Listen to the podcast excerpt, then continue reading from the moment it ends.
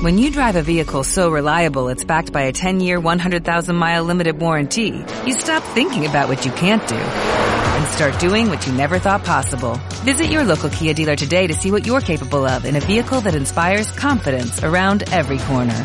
Kia, movement that inspires. Call 800-3334-KIA for details. Always drive safely. Limited inventory available. Warranties include 10-year 100,000-mile powertrain and 5-year 60,000-mile basic. Warranties are limited. See retailer for details.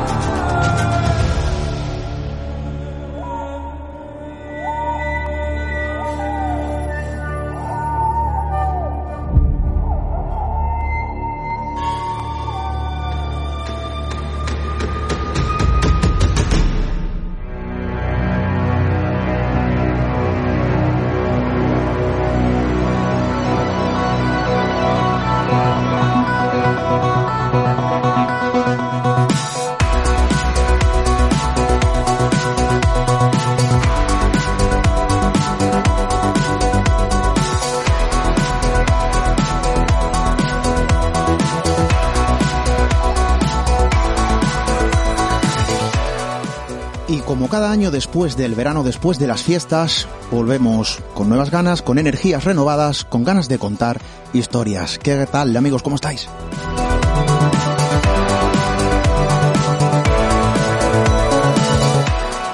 Iniciamos la temporada número 8. Se nos antojan cortas, ocho temporadas. Seguimos caminando, seguimos construyendo, seguimos viajando a través del horizonte, del camino de las historias, del camino de la palabra. En vuestra compañía vamos a aprender, vamos a descubrir, vamos a evolucionar.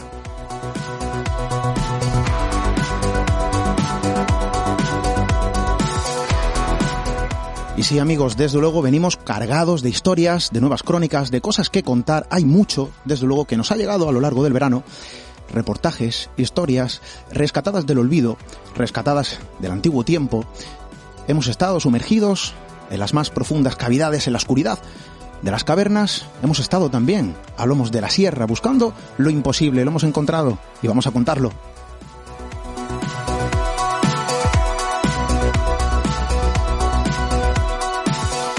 Y hoy de nuevo el estudio vuelve a elevarse, vamos a viajar, vamos a conocer una extraña figura, una historia curiosa, la de una mujer sobre lo que se ha contado, bueno, numerosas cuestiones y desde luego también de la que se sabe muy poco. Bienvenidos a Misterio en Red.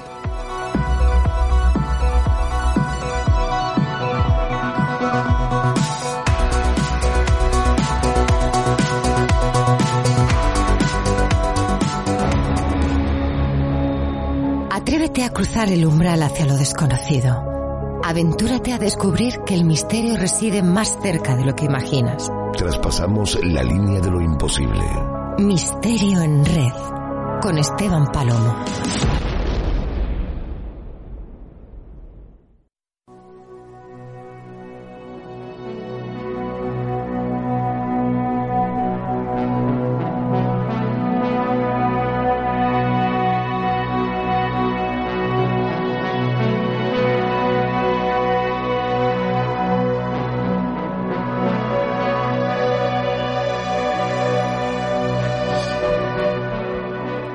Veréis, a lo largo de la historia, desde luego, eh, hemos conocido, vienen descritos en libros, en biografías, en extraños documentos antiguos legajos, que hablan de la historia de curiosos personajes.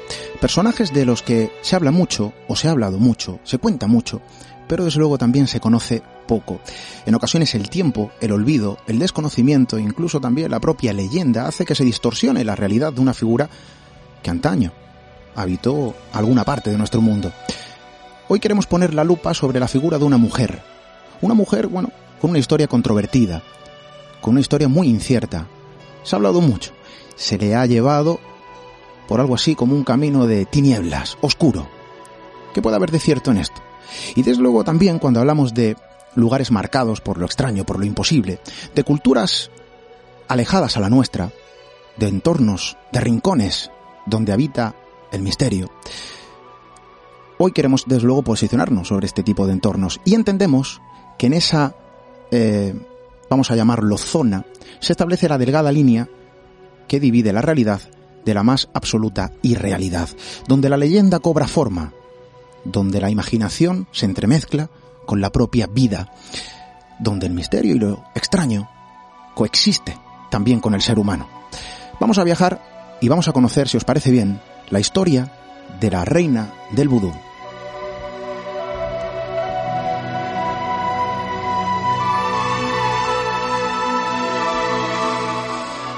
Y en este inicio de temporada, temporada 8, eh, bueno, pues desde luego tenemos que dar la bienvenida a parte de nuestro equipo.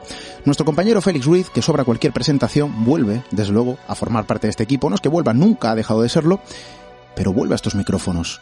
Eh, tiene una historia que contar y nos decía este verano, Esteban, he recopilado datos, he encontrado documentos, hay una historia que puede ser buena, hay que llevarla a los micrófonos del programa y desde luego nosotros eh, no podíamos decir que no, hay que contarlo. Y por supuesto hay que dar la bienvenida. Eh, Félix Ruiz, compañero, buenas noches, bienvenido. Hola Esteban y bueno, qué decir, ¿no? Otra temporada más. Ya empezamos con la octava, teníamos ganas. Eh, ha sido un verano largo, ¿vale? En mi caso particular me he movido poco, pero bueno, eh, hemos, hemos seguido haciendo cositas y, ya estamos otra vez aquí, ¿no? Y, bueno, ya traíamos este tema de una semana atrás preparado y creo que es buena forma de empezar esta, esta nueva temporada que, seguro que está llena de, de nuevas historias. Temporada 8, Félix. Yo decía al principio que se me antojan cortas, a mí personalmente, y espero que a nuestros amigos también. Eh, fíjate que la historia que traemos esta noche eh, no viene a tener una serie de elementos también muy exclusivos, sino son elementos compartidos, ¿no? Allí donde lo extraño habita, allí donde eh, existe, en esos legajos del tiempo, un personaje curioso en la historia, vinculado a lo extraordinario, a lo enigmático, a lo oscuro. Em, bueno, de algún modo también se teje esa leyenda. Ocurre en nuestro país, ocurre en otras regiones del mundo y desde luego también, desde luego en Nueva Orleans, no iba a ser algo diferente. Estamos hablando de un elemento muy humano, un elemento desde luego también eh, vinculado ¿no? a lo antropológico, al comportamiento de nuestra especie, de nuestra estirpe, y hoy vamos a comprobar cómo la leyenda es capaz de distorsionar la vida de alguien, incluso a borrar de forma parcial, ¿no? Fragmentos de su vida. Ojo porque hay muchas cuestiones que también son ciertas alrededor de la conocida reina del vudú y que hoy vamos a conocer su historia, su curiosa historia. Em, ¿Dónde tendríamos que desplazarnos, Félix? ¿Hasta qué punto? ¿Hasta qué fecha? Y desde luego también, ¿no? Eh, ¿Cómo se desarrolla la crónica de la reina del vudú?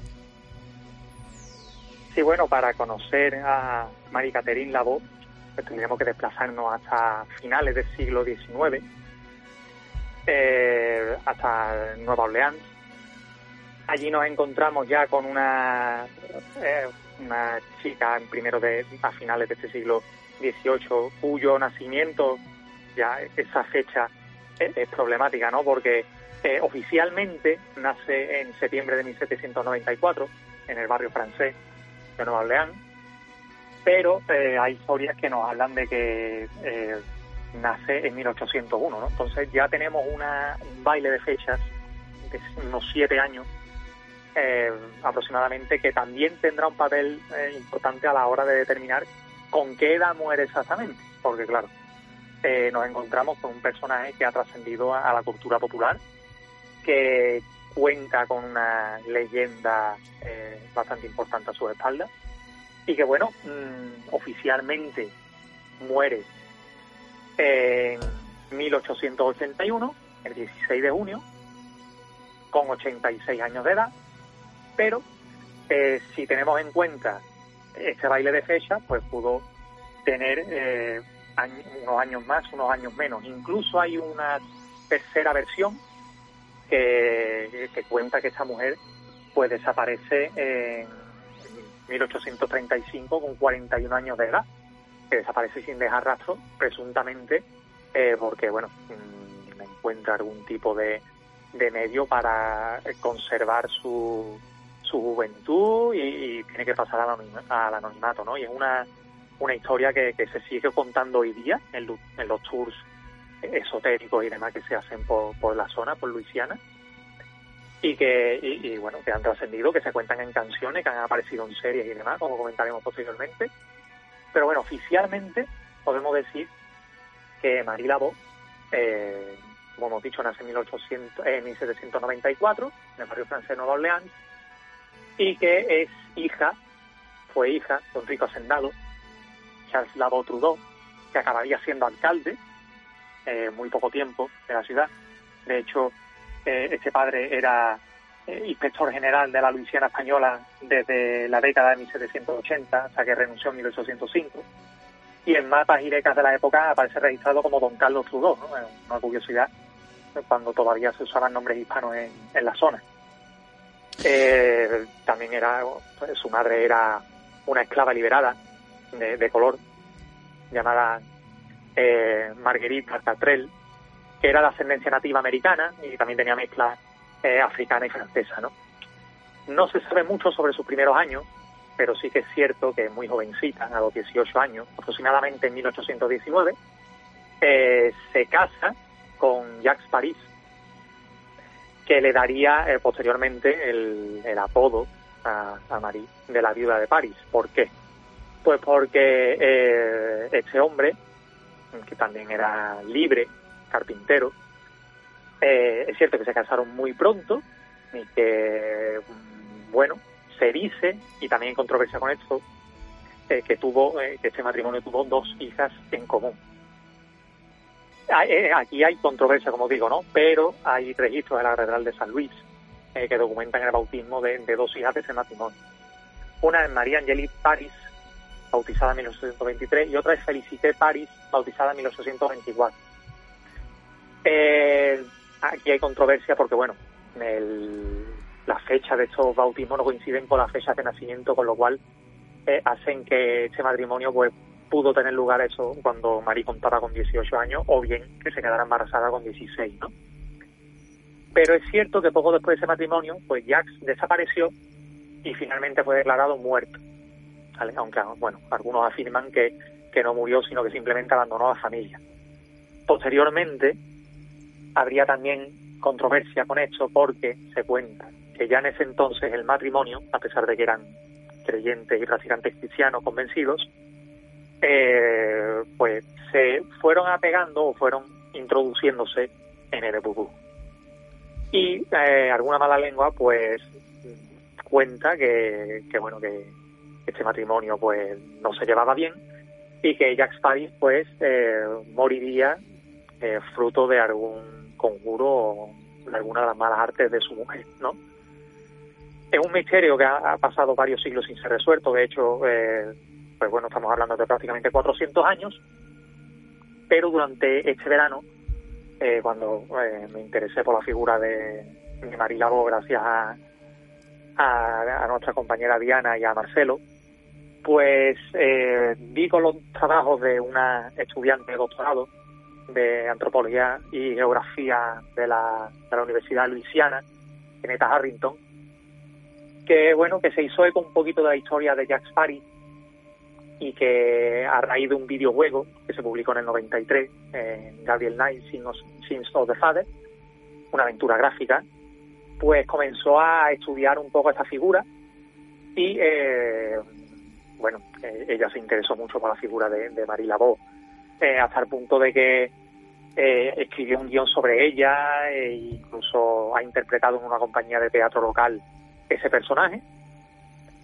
Y bueno, como, como digo, pues durante el mes de mayo de este, de este 2021, pues eh, trascendió en medios locales que, bueno, ella dio con que Jack Paris aparecía en un directorio, ¿vale? Una lista de residentes y de negocios de la ciudad de Nueva Orleans en 1822.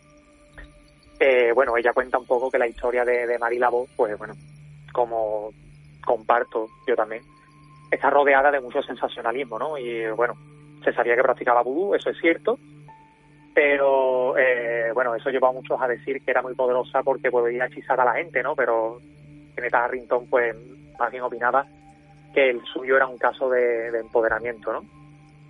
Eh, ella ha pasado los últimos cinco años buscando información sobre Jack Paris Y bueno, para ello eh, comenzó buscando en la cercana localidad de Baton Rouge, cerca de Nueva Orleans, porque bueno, en los registros históricos pues se nos dice que, a este hombre se le pierde la vista eh, un poco después de casarse.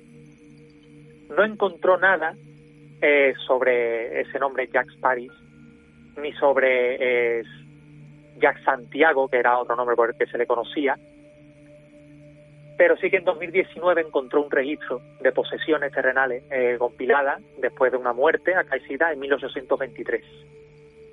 Y esa persona era eh, conocida o aparece en el documento como Saint Diego Paris, una ortografía fonética de Santiago. Y bueno, era un hombre libre, de color y carpintero, justo lo mismo que, el marido de María Lavaux, ¿no?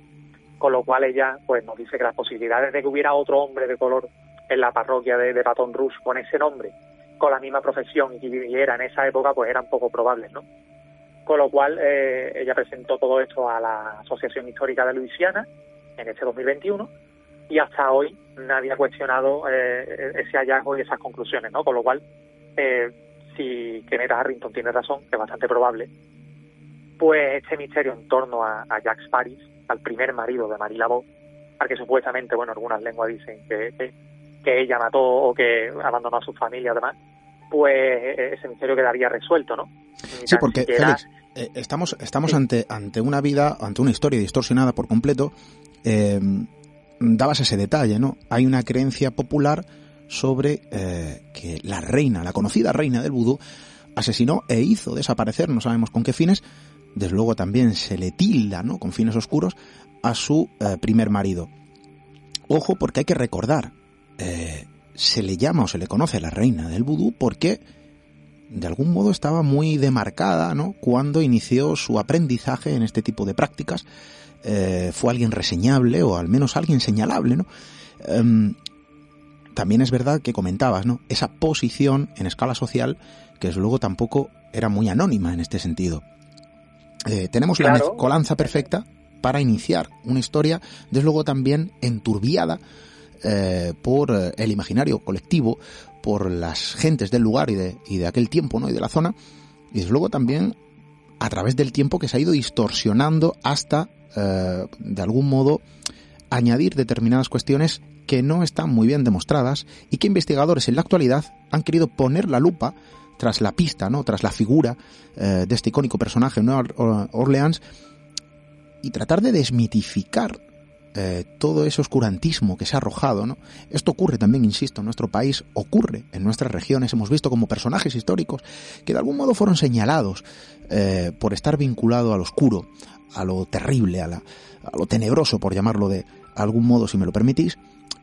Eh, de algún modo el tiempo también se ha encargado de distorsionar, de generar esa leyenda y quizá si acudimos al punto primigenio como esta noche queremos hacer, entendamos que hay una vida paralela una que se acerca mucho más ¿no? a la realidad, que sigue siendo sorprendente y que desde luego también hay una serie de claves que vamos a conocer eh, que son llamativos ¿no? en la figura de una mujer que desde luego no ha pasado desapercibida en la región donde nació en su tiempo. Em, situación feliz, una investigadora en nuestro tiempo, en la actualidad, se pone a investigar y desde luego nadie cuestiona los resultados ¿no? de su investigación. Claro, porque, eh, como decimos, si se hace una consulta rápida eh, por ejemplo, por empresas que hacen tours, como los que se hacen aquí eh, en España, de cuestiones sobrenaturales, sin turismo dark, digamos. es muy fácil encontrar información sobre Marilabo y sobre esta parte oscura de su biografía en cuanto a su matrimonio con Jack Paris. Y se menciona o se deja entrever que, que ella pues tuvo que ver con su desaparición eh, y con que con el hecho de que se le diera por muerto, ¿no? Eh, pero bueno, mm, nada más leo de la realidad, ¿no? Ni, ni tan siquiera hay nada relacionado eh, en esa muerte con el vudú, ¿no? Sino que esta investigadora, Eneta, Harrington, pues da con, con, esta, con este listado de pertenencias de, de esta persona y bueno, eh, lo que lo que se encuentra que simplemente Jack Paris murió por culpa de una enfermedad que no se especifica. Se mudó a Baton Rouge, puede que por trabajo, puede que para dejar atrás su vida anterior, puede que tuviera una disputa conyugal, efectivamente, pero no hay constancia de que Marie Labo y él se divorciaran. Y bueno, esta lista de, pertenencias, pues bueno, en fin, son eran herramientas para trabajar la madera y algunas mudas de ropa, poca cosa, ¿no? Está enterrado con una lápida anónima en el cementerio católico de San José, en el, en el 7808 de St. George Way, eh, y así figuran los registros, con lo cual esa parte de su biografía queda totalmente eliminada. En cuanto a los contactos de, de Marie eh, como dijimos antes, era, era hija de, de alguien que llegó a ser alcalde allí, ¿no? De Charles Trudeau. Es cierto que era hija ilegítima, ¿vale? Pues este hombre se casó con Charlotte Perrol eh, y tuvo cuatro hijas, ¿vale? Pero Marie era ilegítima, era hija de, una esclava que ya en ese momento era libre, ¿vale? Digamos que, que Marie era criolla. Y bueno, esa condición, eh, aunque fuera una hija fuera del matrimonio, pues le, permitió conocer a buena parte de la sociedad de, de la zona, ¿no? Ojo, Félix, eh, ojo, Félix, porque el hecho de estar en una escala social eh, relativamente alta, hay que enmarcarnos, ¿no? En el tiempo y desde luego también en el lugar, no quitaba que, que María era una persona curiosa, ¿no? Eh, tú mencionabas en tu trabajo, excelente trabajo de investigación, de recopilación de información, que Marie, incluso estando en esa escala social eh, a un nivel alto, codeándose con personas o personajes ilustres, era una persona trabajadora. Trabajaba, fíjate, ocasionalmente como eh, peluquera o como enfermera. Eh, es curioso que al final alguien que proviene de una familia adinerada o con cierto estatus social también se dedique ¿no? a una serie de profesiones a lo mejor no muy eh, ligadas a este tipo de familias. Eh, hablamos siempre de una persona que de algún modo, no sé si llamarlo puntera en su tiempo, en su lugar, desde luego sí eh, señalable, en esta ocasión por cuestiones también oscuras, ¿no? Se le conoció como la reina del vudú. No fue el único apodo, ¿verdad, Félix? No, de hecho, la, la muerte de su marido hacia 1823, pues le da a ella el sobrenombre, o así eh, me gustaba a ella que la llamasen la viuda de París o la viuda París. Y um, ya digo que esto fue eh, más o menos a mediados de la, de la década de 1820. Poco después, dos o tres años después, pues comienza una nueva relación. Es verdad que, empieza a trabajar en el, y ya antes trabajaba en el barrio francés como peluquero y demás, bueno, bueno, al tener contacto y demás, pero sería ilegítima, no le permitía quizás estar en la misma escala ¿vale? Pero sí que le permitía tener contacto con gente eh, importante del barrio francés, mujeres blancas y criollas, todas ellas adineradas, en fin, que compartían eh, cuchicheos secretos y demás con ellas. Y como tú dices, pues ocasionalmente también trabajaba como enfermera, ¿no? Y bueno, como decimos, a mediados de esa década 1820, eh, conoce y entabla relación con eh, Luis Christophe Dumesnil de Glapion, que bueno, era un hombre blanco, ¿vale? Así que él y Marie no pudieron casarse legalmente, además de, eh, por el hecho de que ella realmente nunca se divorció de su primer marido, ¿no? Y este hombre era eh, de ascendencia noble francesa. y bueno, tuvieron siete hijos juntos, ¿vale? Pero solo dos de ellos pues sobrevivieron hasta la edad adulta. De hecho, una de ellas, eh, Marie Philomène Glapion, pues sería conocida posteriormente como Marie II porque también se iniciaría en la práctica del vudú y tendría su propia leyenda negra. Y bueno, digo que estas dos personas no se pudieron casar, pero sí que es verdad que mm, lo suyo fue un matrimonio de, derecho común, ¿no? Un common law marriage. Eh, bueno, eh, el matrimonio, esa unión está legalmente casada, ¿no? Aunque no sea ni un matrimonio civil ni, ni un matrimonio religioso, ¿no? Sino que es como una figura en la que ambos viven juntos, eh, presentándose socialmente como esposos, ¿no? la, pareja, la pareja de hecho de la época.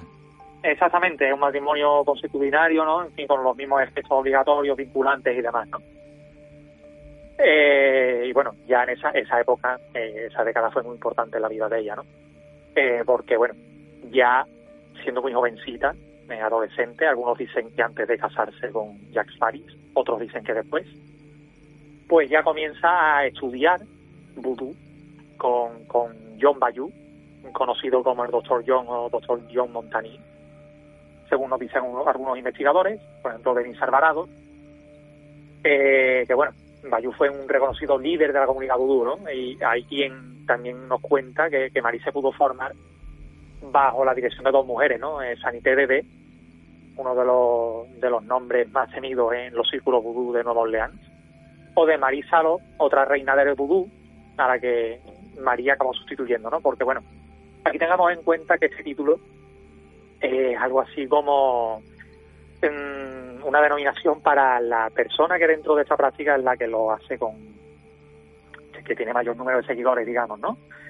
Eh, y bueno, hay que recordar un poco el por qué el vudú es tan importante en esa zona, ¿no?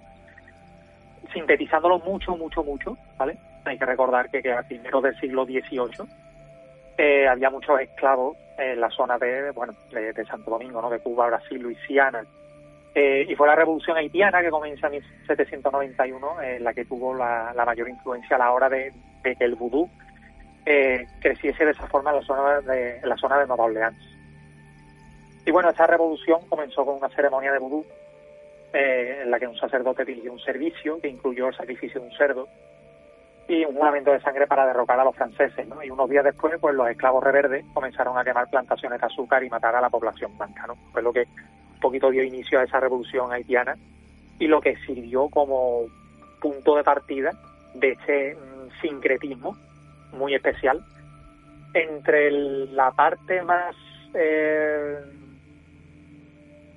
como lo diríamos, más social, más popular del catolicismo con eh, estas creencias africanas que darían eh, como resultado este, este vudú. ¿no? Eh, hay investigaciones que señalan que, por ejemplo, Marie Lavaux tenía una estrecha amistad con el padre Antoine, un rector local, que a pesar de conocer que ella estaba iniciada al arte del vudú, pues continuó ofreciéndole los sacramentos, ¿no? le permitía seguir confesándose y le permitía seguir asistiendo a las misas eh, atendiendo a, heridos y demás, ¿no? Eh, Marie, gracias a su padre y gracias a que trabajaba desde muy jovencita, pues era muy conocedora del mundo de los negocios, de su funcionamiento. Y bueno, combinando todas estas tradiciones católicas populares con las creencias vudú, el uso, en fin, de agua bendita, las estatuas de santos, pues hizo que el vudú fuera socialmente aceptable para los residentes de la clase alta de Nueva Orleans. Y bueno, en ese sentido, por ejemplo, eh, Anthony Maranís, nos comenta que esa boda entre el catolicismo y el vudú se hizo más penetrante eh, gracias a María Bono. Y muchos de sus seguidores y amigos, pues sabiendo que tenía amistad con el, padre Antoine y por lo tanto con la Iglesia Católica, pues bueno, comenzaron a hacer todas esas creencias populares pues suyas, ¿no? Y bueno, eh, veneraban esos objetos sacramentales de, de la, de, de la religión tradicional africana pero mm, todo esto digamos que era un poquito anterior a ellos, no sino que simplemente con, la figura de Marie Laveau pues eh, esto eclosionó y, bueno ya se hizo pues más extendido no eh, se decía que, que Marie vendía amuletos que vendía pociones mágicas eh, bueno que sus brebajes pues curaban enfermedades que concedía deseos que incluso lanzaba maleficios a sus enemigos incluso que era experta en adivinación pero bueno sobre todo era conocida porque curaba enfermos y, bueno, eh, se la tenía prácticamente por una santa, ¿no? Una santa viviente. Eh, eh, bueno, Ina Frandich, por ejemplo, en, uno de sus trabajos, nos decía, en el nacimiento de la reina vudú de Nueva Orleans, pues nos, comentaba que, que, todo el mundo parecía buscar su ayuda, ¿no? gente de toda clase y se rumorea que todos los, políticos de la zona, los ricos plantadores, los abogados, los hombres de negocio, pues le consultaban en secreto eh, antes de tomar cualquier decisión importante, ¿no? Ya que, bueno, todos estaban convencidos de que, la, de que ella, de la reina del vudú, Laveau, era capaz de predecir cualquier movimiento para que sus negocios pues salieran de forma satisfactoria, ¿no? Y bueno, mmm, si bien es posible que todos estos conocimientos pues se basaran en su red de contactos, que cada vez era más grande, bueno, y tenía gente, por ejemplo, informadores en los hogares ricos, no los sirvientes, gente incluso de, alta cuna, como todos creían en las habilidades de María, así que esto era un ejercicio un poquito de que se retroalimentaba, ¿no? Esa creencia entre de que, en esa capacidad suya y a, y a ver, pues bueno, que ella tenía una red de informadores que seguramente la ponían al día de todos los secretos de, de Nueva Orleans, ¿no? Así que bueno, gracias a ese poder, pues finalmente logró deponer a, la, todas las demás o a todas las pretendientes a ser la conocida como reina de, de Hablamos de un personaje muy curioso. Eh, fíjense, eh, en la mezcolanza, alguien que inicia su trayectoria dentro del seno de una familia adinerada o pudiente o dentro de una escala social, ¿no? Em, con cierta reseña. Su eh, grado de, no sé si llamarlo mestizaje, Félix, si estaría bien dicho, ¿no? Al ser alguien que no pertenecía en su totalidad, ¿no? Eh, a nivel de consanguinidad a la familia como el resto de sus hermanas o sus hermanos, eh, que trabaja de peluquera, que acaba trabajando también de enfermera, que se inicia en las prácticas del vudú frente a una serie de historias también ya enturbiadas a lo largo de su paso, como el fallecimiento de su primer marido, que sigue vinculada al catolicismo. bueno, tenemos ahí también una extraña mezcolanza y que de alguna manera también, Félix, corrígeme si me equivoco, y esto es lo que su propia historia cuenta. La gente acude a ella, bueno, donde antes acudía quizá a buscar sanación por sus dotes en las artes de la enfermería, también, ¿por qué no? Eh, con el tiempo a buscar consejo. Hablas muy bien de esa clave, quizá esos contactos eh, que ella mantenía a lo largo de su vida en una buena escala social, en una buena posición, establecían cierto grado de análisis informativo sobre lo que puede ser o no, ¿no? Eh, vinculante a un negocio, como las consultas que se le podían realizar o no, y que a lo mejor esto no tenía nada que ver eh, con cuestiones místicas. Eh, lo cierto es que la gente acudía allí con cierta fe, también como, como has reseñado, prácticamente una santidad o una santa en vida, y ojo, la fe era hacia ella, hacia las prácticas que ella decía mantener, también cosa que le dio buena fama, algo que de algún modo se enturbió con el paso del tiempo, porque hablamos con una persona relativamente afable con esa historia que nos estás contando, eh, de algún modo desvinculada ¿no? a cualquier cuestión oscura, el tiempo ha ido enturbiando la figura de, la reina del vudú, ha ido transformando esa historia que desde luego hasta este momento está siendo positiva, eh, no hay ningún rasgo, ¿no? O algo que nos haga pensar que ella usaba ese tipo de cuestiones para hacer mal a alguien, y sin embargo todo se ha ido enturbiando con el paso del tiempo. Eh, ¿Cómo continúa esta historia, Félix? Pues bueno, llegamos a un momento clave, ¿vale? Y con un dato que, me sigue llamando poderosamente la atención porque eh, no termino de muy bien de entender a raíz de, los documentos que se pueden encontrar de dónde sale exactamente esa confusión, ¿vale?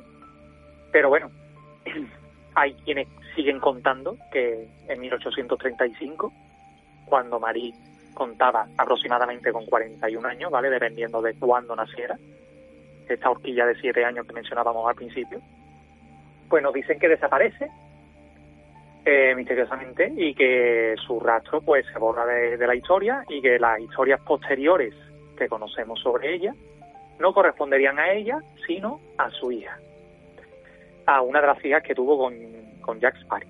Eh, y bueno, Digo que me llama mucho la atención porque, bueno, canónicamente, y voy a decir canónicamente porque yo he tenido la oportunidad de encontrar un obituario, ¿vale? Y, bueno, y esta mujer está enterrada, ¿vale? Marilapo está enterrada en el cementerio número uno de San Luis, con una, en la crista familiar, con una lápida totalmente visible. Eh, Mari muere en junio de 1881 en su casa. ¿Con qué edad? Pues bueno, algunos, según esta horquilla de años, pues podía tener 86, podía tener 93, incluso podía tener eh, más. Eh, incluso eh, la nota en cuestión que encontré menciona que tenía 98 cuando murió. Esto ya digo que es un baile de fechas que, bueno, se resolvería si alguien encontrara el, algún dato sobre el nacimiento de esta mujer, ¿no? pero ni ella dejó nada escrito ni, bueno, los documentos históricos no nos permiten eh, ser tan precisos con esa fecha, ¿no? Lo que sí podemos decir es que eh, la leyenda posterior menciona esta desaparición en 1835, pero que muere efectivamente en 1881 en su casa. Bueno, eh, digamos que cada, cada año, pues allí hay una peregrinación, ¿no? Cientos de visitantes acuden a la tumba. Y bueno, en fin, esto, en estos tours que se montan en la ciudad, pues se cuentan poquito que se cree que el espíritu de Marí pues otorga favores a quienes les dejen ofrendas de moneda, eh, cuentas de rosario, velas, ron, en fin. De hecho, hay dos cristas diferentes que se dice que contienen los restos de Marilabo. Y las ofrendas pues se dejan en ambas ante la duda de cuál de las dos es la correcta, ¿vale? Al otro lado de la calle eh, hay una estatua de, de San Expedito y de hecho se cree o se cuenta que si se le dejan ofrendas de bizcocho a esa estatua, eh, de alguna forma se aceleran todos los favores que se le piden a Marí. En fin, eso es un poquito una curiosidad, una creencia popular que sigue muy extendida, ¿no? Como decimos un poquito sobre esta hija de, de Marí, eh, también llamada Marí, Marí II. Eh, ella también trabajó como peluquera, eh, comenzó a practicar vudú desde edad temprana, y bueno, después de la muerte de su madre, pues un poquito asumió el liderazgo de, de esa comunidad que había formado, ¿no? Y de las ceremonias públicas, pero bueno, nunca ganó el mismo nivel de popularidad de su madre, ¿no? Ojo, pero De tejió, hecho- su, tejió su propia historia. Aquí se, Sí, se de podría hecho- decir que tal palo tal astilla. Nunca mejor Sí, dicho. Pero sus métodos se ve que eran diferentes, ¿no? Porque, bueno, sé, cuando se habla de ella, se habla de que de que ella eh, optaba por, por otras artes más, más oscuras, ¿no? Eh, por la sumisión de sus seguidores, ¿no? Incluso infundía miedo. Entonces, eh, digamos que, que, mm, distaba mucho de ser esa imagen de, de santa viviente, ¿no? Y bueno, esa, esa confusión entre las actividades de las dos, bueno, y que, ella, mm, María II, muriera presuntamente ahogada en 1897 durante una tormenta, pues bueno, mm, hizo que seguramente contribuiría a que esas historias en torno a, su madre y a ella, pues en ciertos puntos se confundieran, ¿no? Pero bueno, como digo, mm, se puede encontrar un obituario fechado el 17 de junio de 1881, día siguiente a la muerte de Marie, eh, que pertenece al periódico The Times Picayune, ¿vale? Un periódico estadounidense que se publicaba en Nueva Orleans desde 1837, que hoy día sigue existiendo, ¿vale? Eh, porque, bueno, eh, digamos que eh, fue adquirida por la edición de Nueva Orleans de, de Advocate, que tiene sede en Baton Rouge, pero bueno, este periódico sigue activo. Y si se buscan sus archivos se puede encontrar este obituario, ¿no? Y aquí hay varios datos que, que llaman mucho la atención. Por ejemplo, eh, en esta nota se especifica que, que Marie tenía 98 años cuando murió. Igualmente, ¿vale? eso retrasaría la edad de su nacimiento, incluso más. Igualmente antes dijimos al principio que se casó con 18 años con Jack Sparrow. Esta nota menciona que tenía 25 años cuando se casó.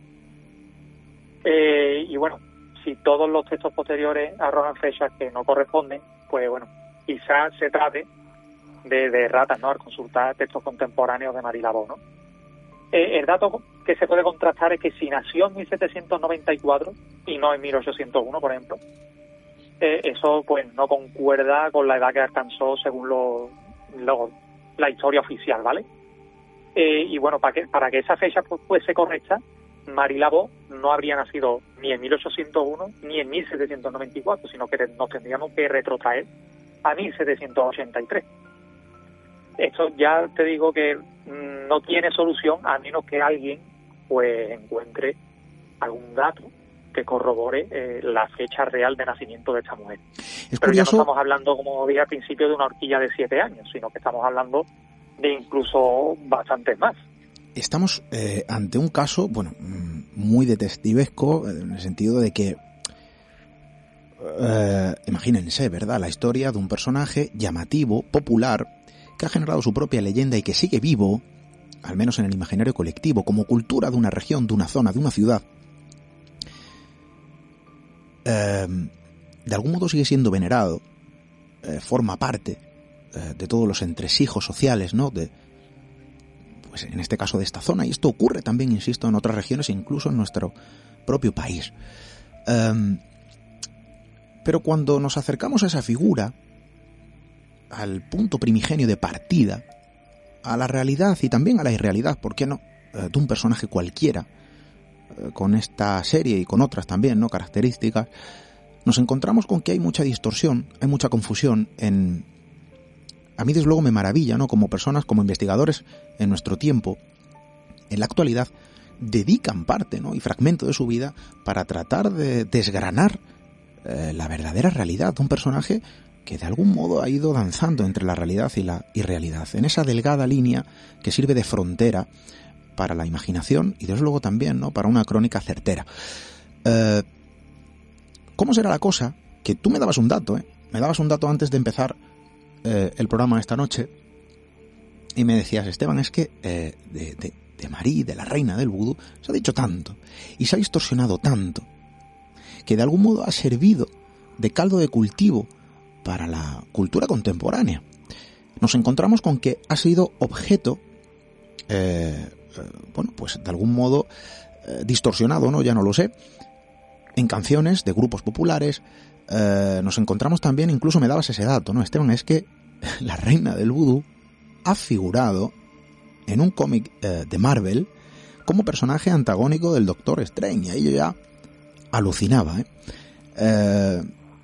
¿Cómo será esto, Félix? ¿Cuánto se ha contado? Y desde luego los redaños que tiene que tener un investigador en nuestro tiempo, en la actualidad, eh, para ponerse ¿no? a desgranar los entresijos de una figura cualquiera, de un personaje mitificado, maldito también en muchas ocasiones, eh, para tratar de limpiar, ¿por qué no?, todo lo que se ha ensuciado bajo su nombre y también de averiguar la realidad, una, una realidad incierta, en este caso como, por ejemplo, algo tan inverosímil como puede ser la fecha de nacimiento, ¿no? O la fecha de fallecimiento. Eh, vamos a hacer hincapié. Y si, quiere, y si quiere te doy más datos, incluso, porque es que, eh, eh, es que es muy curioso que, la leyenda popular no haya quedado en, esa... ya sabemos cómo funcionan este tipo de cosas, ¿no? Cuanto más sensacionalista, más extensión tiene. Pero bueno, es cierto que, por ejemplo, a pesar de que haya bailes de fechas, este obituario existe y habla bastante claro al respecto, ¿no? Y bueno, sigue, nos sigue aportando sorpresas, ¿no? Bueno, nos dicen que efectivamente esta mujer ya muere anciana, eh, en su casa, ¿no? Rodeado de los suyos y que, bueno, eh, es muy curioso, aparte de esa edad que arrojan eh, en la nota, ¿no? De esos 98 años, pues bueno, aparte de eso se nombra a su padre, se nombra a su familia materna, eh, su matrimonio con Jack Sparrow, su segundo matrimonio, del que se dice, por ejemplo, que es una cosa bastante curiosa, que tuvo 15 hijos de, de, de cuando, bueno, oficialmente nos nombran a 7. Aquí se dice que son 15. No sabemos mm, exactamente si el dato es real o no. Aquí hay otra pequeña contradicción, pero bueno, esto es lo más cercano que se escribió eh, sobre ella justo después de su muerte. De hecho, se escribió eh, al día siguiente, ¿no? Y bueno, se nos menciona, por ejemplo, que el capitán Glapion, su segundo marido, muere en 1855 y que cinco años después, en 1860, Marilabo pues ya estaba enferma, ¿no? Y bueno, pasó enferma pues muchos años hasta que finalmente murió, ¿no? Y mm, desde entonces, pues bueno, estaba eh, indispuesta y de hecho estuvo en cama eh, los últimos prácticamente 10 años, ¿no? Pero bueno, ahí se menciona que era, efectivamente, ¿no? que era muy sabia con la medicina, que estaba eh, muy familiarizada con el uso de, hierbas indígenas, que, bueno, mm, tuvo un papel importante en varias epidemias de fiebre amarilla, de cólera, eh, que se le pedía que atendiera enfermos y que siempre pues, ella acudía rápidamente. Eh, de hecho, en 1853 se le pidió, según este obituario, eh, por parte de un comité de caballeros de gente importante de, la zona que atendiera a enfermos de fiebre, que en fin, luchó contra esas pestilencias y demás, y que bueno, mucha gente salvó la vida gracias a ella, ¿no? Entonces, eh, sigue llamando mucho la atención que después, como digo, eh, se, se diga que, primero que desapareció tan pronto y después que, posteriormente bueno, que su fama la precediera y que la convirtieran en, objeto de la cultura popular, ¿no? De hecho, por ejemplo, aparte de ese dato de, Marvel, eh, seguro que muchos de, los que nos oyen habrán visto alguna temporada o toda de American Horror Story. Y precisamente en esta serie, eh, la actriz Angela Bassett eh, interpreta a una Marila inmortal, que ha sobrevivido hasta hoy día en Nueva Orleans, camuflada con diferentes entidades, y que bueno que mantiene o una disputa con otras brujas pues para seguir siendo conocida como la reina vudú ¿no? que, es bastante curioso por ejemplo en American Gods de Neil Gaiman que libro muy afamado y que también ha tenido una adaptación. También aparece Marie Laveau como prácticamente un personaje que es un semidios, ¿no? En canciones de todo tipo, eh, por ejemplo, yo mencionaba en el artículo a la reina del vudú de Nueva Orleans de Redmond, ¿no?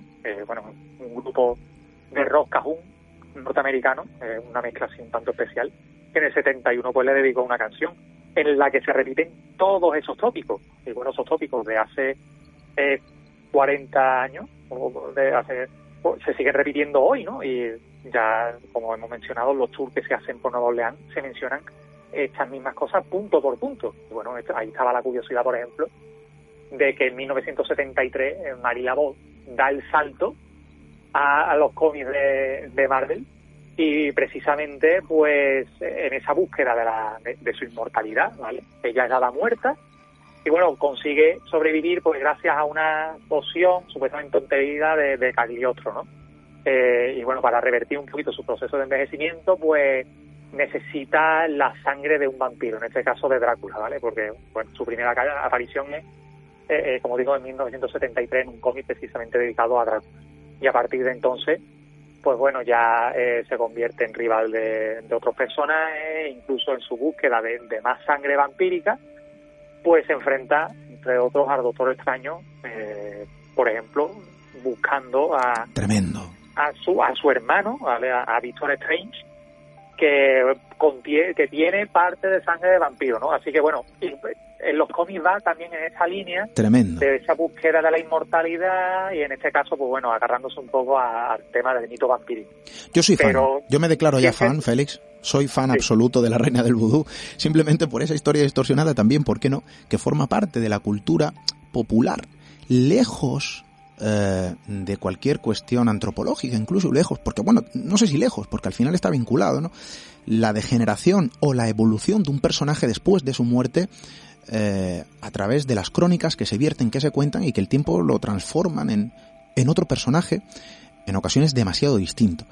Eh, Ojo, porque desde luego no todos este, estos, eh, digamos, de esta familia de, personas que han pasado por nuestro mundo en algún momento de la historia, que han estado sobrevolando ¿no? la nebulosa del misterio en esa delgada línea, insisto, entre la realidad y la realidad, no todos evolucionan de este modo. Es decir, hablamos de un personaje sumamente desconocido a nivel general, es una historia que ha rescatado del olvido prácticamente, pero de algún modo también que ha servido de inspiración, de forma, no sé si masificada, pero que se ha plasmado, ¿no? Eh, siempre vinculado a, los, a lo sombrío, a lo oscuro, a lo maligno, en este sentido. No, en Estados Unidos, en Estados Unidos es una personalidad, ¿vale? Una personalidad, pero claro, es una personalidad en su faceta más eh, popular y por lo tanto más mm, controvertida y hasta cierto punto falsa como, hemos, como venimos diciendo, ¿no? Y, esa, esa versión de ella es la que ah, sigue perdurando y la que se sigue transformando hoy día. Y bueno, pero eh, la, por suerte, por suerte, eh, hay investigadores que, tratan de arrojar un poquito de luz sobre el asunto, gente que trata de mitificar un poquito su, figura, aunque sí que siguen dándole su importancia dentro de la historia de, de este sincretismo vudú y que bueno, eh, la investigación sigue y yo espero que en algún momento alguien pueda aclarar alguna cosa más, por ejemplo, esta fecha de nacimiento que bueno que, nos trae este baile tan importante de fechas, ¿no? Pero vamos, eh, a lo que me remito es a, las pruebas, ¿vale? Y en mi caso, eh, encontré el hecho obituario que puede encontrar cualquiera, de hecho en el artículo eh, veo especificado dónde se puede encontrar y se puede fácilmente traducir ahí pues se nos se nos muestra y eh, a grandes rasgos como fue la vida de esta mujer se nos muestra eh, que efectivamente llegó a la, a la edad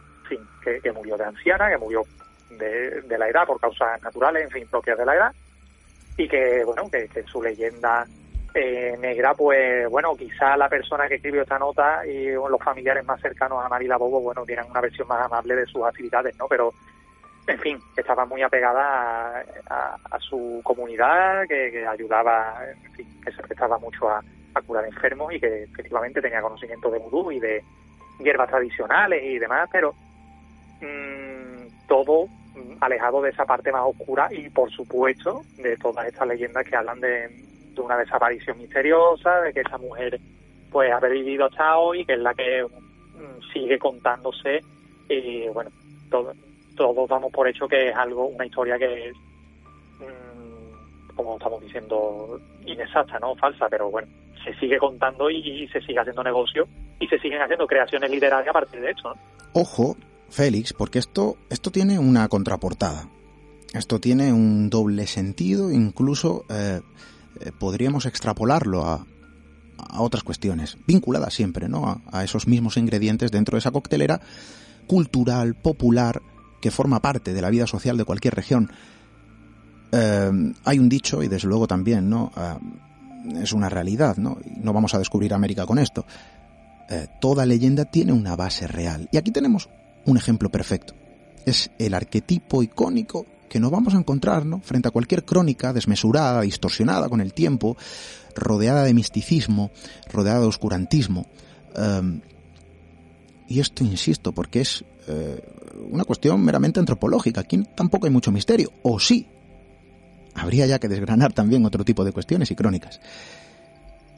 ¿Cómo se puede distorsionar? Algunos dirán, no, es la mera evolución de un personaje llamativo en su época y que el tiempo se ha encargado, ¿por qué no?, de hacerlo evolucionar. Para algunos serán también distorsionar. Nosotros, nuestra misión, y desde luego también es parte ¿no? de nuestro trabajo, es arrojar luz o tratar de hacerlo allí donde hay oscuridad. Historias como estas, que se merecen ¿no? ser contadas, se merecen eh, ser conocidas y que sirven de ejemplo perfecto eh, y muy gráfico para entender que también en nuestras regiones, en vuestras ciudades, en vuestros pueblos, eh, bueno, existen historias desmesuradas, leyendas. Bueno, aquí en España, desde luego, si algo nos sobran son leyendas. Eh, que si buscamos bien, que si ponemos la lupa en el lugar adecuado, podemos encontrar ese punto primigenio, con una base muy real y muy certera, que ha dado pie a esa evolución cultural eh, y la ha elevado ¿no? nuestro tiempo, para mantener vivo un personaje, una historia o un acontecimiento. El tiempo se nos acaba y desde luego a mí no me queda otra que agradecerte, Félix, tu participación, tu enorme, tu enorme labor, tu enorme trabajo. Contáramos contigo, por supuesto, eres parte de esta familia para esta octava temporada que iniciamos esta noche. Félix, compañero, muchísimas gracias. Nada, lo mismo. Muchísimas gracias a ti y encantado de abrir esta octava temporada y con muchas ganas de conocer lo que tenemos preparado y seguro que seguimos compartiendo cositas y, y pronto estaremos aquí otra vez eh, compartiendo más historias con la gente que nos escucha. Nos queda mucho, ¿eh? nos queda mucho que contar. Un fuerte abrazo, Félix. Un abrazo.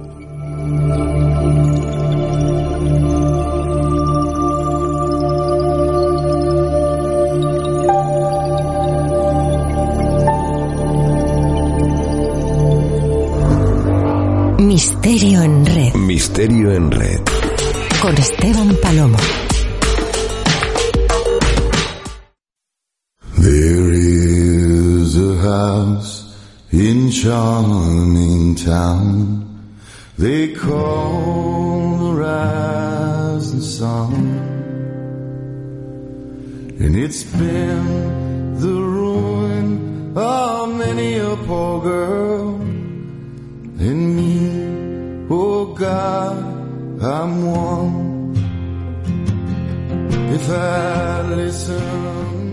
Primer viaje, primera parada de este octava, de esta octava temporada, de este octavo trayecto hacia la comunicación, hacia la palabra, hacia las historias. Seguimos aprendiendo, seguimos evolucionando con ellas, ¿por qué no?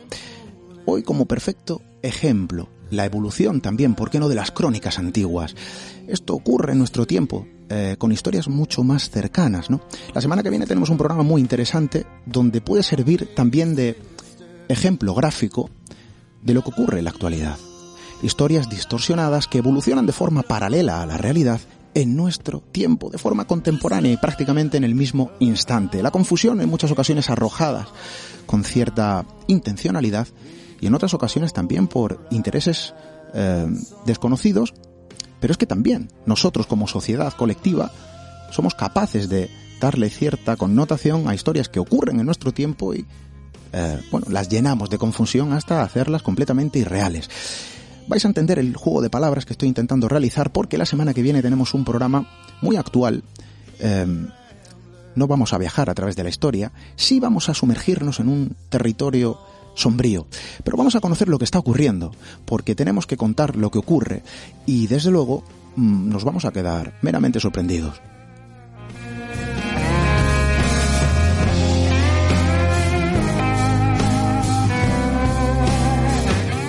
Y es que desde luego lo que tenemos ganas después de realizar nuestro trayecto vacacional es de contar las cosas. Desde luego también demostrar, aprender, insisto, y también evolucionar con todos vosotros a través de las historias.